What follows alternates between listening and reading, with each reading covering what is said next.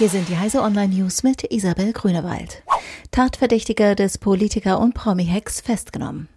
Im Zusammenhang mit dem vergangene Woche bekannt gewordenen Doxing von privaten Informationen über Politiker und Prominente ist ein 20-Jähriger in Hessen vorläufig festgenommen worden. Nach einem umfassenden Geständnis wurde er inzwischen wegen fehlender Haftgründe wieder auf freien Fuß gesetzt. Er ist nach Angaben der Sicherheitsbehörden Schüler und wohnt bei seinen Eltern. Ermittelt wird nun wegen des Verdachts der Ausspähung von Daten und der unberechtigten Veröffentlichung dieser Daten. Das Motiv sei noch nicht abschließend geklärt.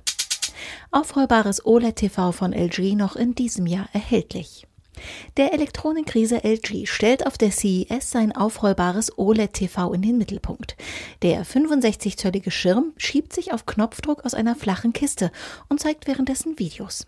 Im Gespräch mit CT beteuerte der Hersteller, dass die OLED-Leinwand auf jeden Fall vor Weihnachten im Handel sein werde. Zur Preisgestaltung könne man dagegen noch gar nichts sagen, auch nicht bei den beiden 8K-Fernsehern, die LG wohl im Sommer auf den Markt bringen will. Toyota Guardian soll Unfälle verhindern. Toyota will die Technik autonomer Autos nutzen, um auch beim manuellen Fahren in Gefahrensituationen rechtzeitig einzugreifen.